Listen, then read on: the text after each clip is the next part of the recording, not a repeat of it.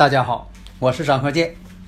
自从我们周易五行播出以来呀，大家呢啊对这个周易五行的预测呀这样的神奇，对我们的祖先文化呀表现出了敬仰和浓厚的兴趣，所以很多听友朋友啊一致要求说能不能啊开辟一个专业课程，因为呀大家呀都想学习我们的祖先文化呀需要继承和发展。基于这种考虑，所以我就开辟了另一套节目《五行大讲堂》。这五行大讲堂啊，包括了八字的分析、悬空风水如何去分析判断，以及我们的六爻课程。如果大家已经拥有了五行大讲堂的课程，这个内容呢是比较全面的，它包括了单独层级的。四柱八字理论基础，以及悬空风水基础，也就是说，五行大讲堂包含了上述两篇的内容。所以说，五行大讲堂是最全面的一部课程。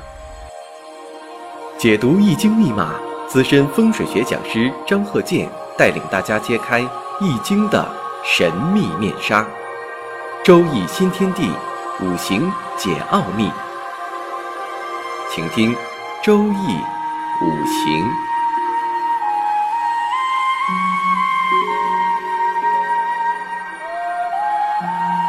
上山微电台荣誉出品。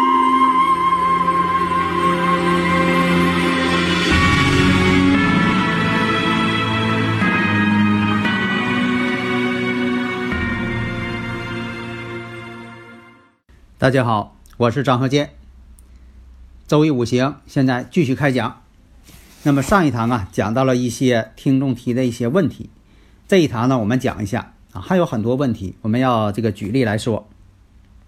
有的朋友问说这个木库逢冲的问题，有的说冲了好，有的说呢冲的不好。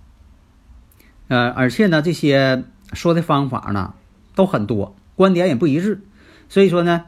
这个呢，不知道怎么去用。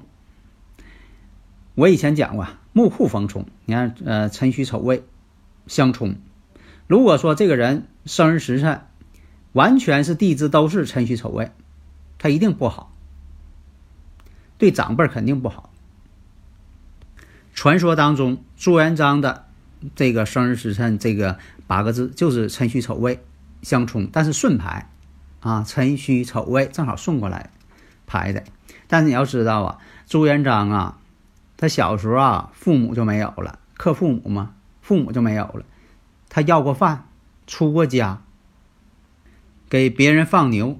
小时候他特别苦，后来呢，参加了起义军了，九死一生啊，才得到他的基业。你想想，他经历的，一般人经历不了。所以啊，这个木库世冲啊，基本上没有太好的。命运都波折。那有的人说了，那你看朱元璋呢？他不是经历了这么多磨难，当皇上了吗？是啊，有几个朱元璋啊？而且你要看看你的生日时辰是不是跟朱元璋一样啊？朱元璋当皇的时候，就怕天底下有的人跟他的八字一样。那么呢，这个木户逢冲，在很多这个书籍上啊，确实是观点不一样。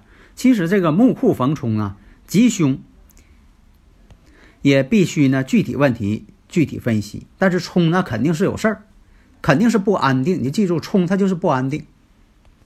第一点呢，我们要明确这个木库逢冲的特征是容易五行变旺，这个土的五行会变旺，因为一冲之后这土气就冲起来了。一定要分清楚这土的旺衰。所以说，你看分析旺衰很重要。因为你分析喜用神也得分析旺衰嘛。咱比如说土的五行旺，这一冲之后土更旺，土呢就要克水，水的五行就要受伤。如果土的五行极旺，那就是物极必反了。那土呢自身就要遭殃，为什么？它太旺了，物极必反了，土五行自己也要遭殃。另一个分析呢，这个土的五行木互相冲的时候，看看里边包含的，就是地支寻常的这些啊，地支当中包含这个天干地支相冲，都哪个出问题了？这也是分析的关键。所以我经常讲，我说这个透出天干的，你是官星啊、财星啊、伤官等等，它是最明显的表现；而地支藏在这里的天干，这是隐性表现。这就像人遗传似的。有这，你像这个显性遗传，有的是隐性遗传。这个隐性遗传就是我们说的地支所包含的信息。那么第三种情况，比如说这个土呢变旺了，那土五行呢，关键是看是喜用神还是仇神忌神。一般说呀，这个土五行是喜用神的，这个就好。但是呢，冲呢肯定是要发生事件的。就等于说你砸金蛋似的，你这一砸东西肯定是坏了，坏了是肯定的。关键里边装的是什么？是你中奖了，还是说要罚你啊？是不是？如果冲的是仇神忌神，你说我这个生生日时辰有这个辰戌冲，或者有这个丑未冲，如果是忌神，那就是不好了。但呢，还得看什么呢？其他方面的一些组合啊。第四种。那就是要分析一下制约的条件。那大家如果有呢理论问题，可以加我微信幺三零幺九三七幺四三六啊。比如说上一个说的土局极旺，按理来说呢物极必反，但是呢如果是这个四柱当中这八个字当中哈，如果这个木啊比较有力，能够制住土，那么呢这个物极必反这种情况呢也就不成立了。你看呢？这个逻辑关系你得搞清楚。一般我们讲的说这个旺土是要克这个水的五行的，但是呢，如果说你这个生日时辰四柱当中有这个庚辛金、申酉金进行通关，那么水的五行呢，这个被克的这种情况就减弱了。因为什么呢？有金来通关，土能克水，但中间有金，土能生金，金能生水。另一种情况，那是什么呢？土很旺，但是呢，这个生日时辰这个五行当中只有很少的无力的金，那就不能认为是土能生金，只能认为什么呢？金呢变旺了，金受益了，所以这种实质呢是土多金埋，叫土多金埋。五行呢，这个金的五行啊受伤害了。下面呢，我们看这个啊，生日时辰：己亥、丁卯、庚申、庚辰。这就是用这个人的生日时辰，不管是阴阳历啊，只要报的准就行。生日时辰啊，要有生日时辰、阴阳历标明，然后呢，标明性别，那么呢，就可以导出来这个五行了，这个四柱。那我们看这个呢，五行呢，如果说出现了癸亥大运了。因为癸亥呢是伤官运，它这个五行当中有丁火，那么按照生克原理呀，这个丁火呀被克了，伤官见官呢。但是我们看年柱天干有一个己土印星，这个印星啊起到了一个通关作用，可以制住大运当中的癸水伤官，印可以制住伤官。那么运之亥水呢？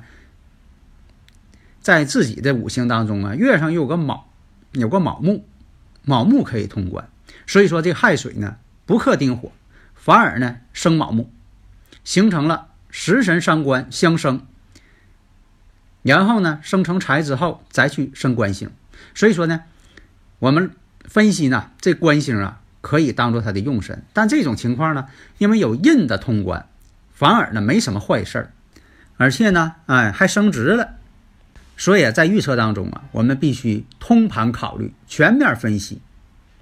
那么还有一种情况，你说我这个生日时辰当中啊，用生日时辰导出来这个五行，这个四库当中啊，丑土、辰土两个地支，按五行来说呢，它都属土。可是呢，很多人呢看法不一样，观点也不一致。有的把这个丑土、辰土看成土，而有的呢却把这个丑土、辰土看成水。这到底怎么回事儿？那么呢，把这个丑土跟辰土这两个地支看成水，那要看周围的组成。也就是说，一般情况下，这个丑土跟辰土呢都是土，它本身就是土嘛，正五行来说。但是在特定的条件下，这个丑土跟辰土啊可能会变成水。以水来论，假如说这个人的生日时辰，这个五行四柱当中有水成局，那么这个丑土辰土啊就不能看成土了。比如说亥子丑，三会水局，那丑土就变成水了。假如说的申子辰，三合水局，那这辰土呢，它也变成水了，变性了嘛。所以我讲嘛，分析五行要以物理学观点和化学观点来进行看待。所以这种的情况下呀，这个丑土呢，有的时候啊，它确实变性；辰土呢，它也变。有的时候这个丑土亥星化成金，有的时候辰土呢亥星化成木。比如说巳酉丑合金局，那这丑土变成金了；寅卯辰三会木局，这辰土又变成木了。另一种情况，你像这个丑土、辰土，在这个岁运当中，岁呢就是年，每一年当中，或者是运大运当中，十年一大运当中碰到了，也要根据呢是否是盖头啊、天干来盖头来决定。你比如说呢，癸丑、壬辰，这个丑跟辰呢。就有可能趋向于水。你像说这个丁丑、丙辰，这丑土呢，则按火论。另一种情况，年每经历的年，或者是十年一大运当中大运，看到了有丑土、辰土这两个地支了。虽然天干呢没有这个人癸水，但是与四柱当中生日时辰啊，你的生日时辰当中四柱形成了水局成化了，那么丑土、辰土也就按水论。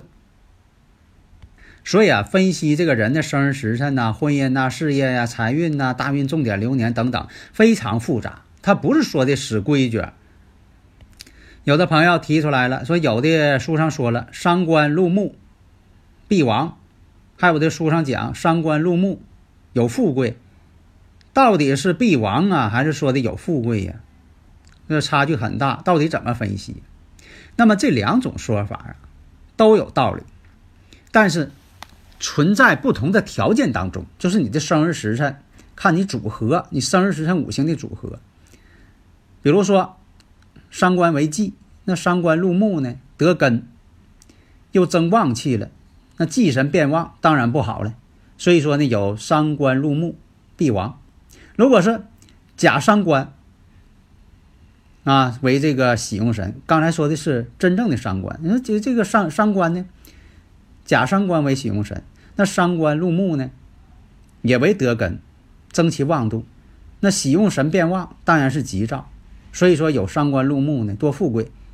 但是呢，也得综合分析啊。虽然我讲这些，可能大家不太理解啊，难就难在这儿。关键一句话，还是要分析喜用神。如果这个人就是以伤官财星为喜用神了，那你说伤官入木了，肯定他不行了。财源都给断了，你别说亡或者怎么样，财源都给切断了，至少是破财。另一个在预测当中出现的问题，也有很多听友朋友问，说你像这个生日时辰导出来这个四柱，天干上透的是正官，而且呢又透了偏官七煞，是否这就是官煞混杂？通常情况下，这就是官煞混杂，但是呢也得。具体问题具体分析。你像这生日时辰透出这八个字，天干呢有正官有偏官，分呢两种情况，一种是年干是正官，月干是七煞，或者是年干是偏官七煞，月干是正官。这种情况呢属于什么呢？叫做相连关系。以七煞论，如果印星强旺的话，这也不属于我们说的官煞混杂。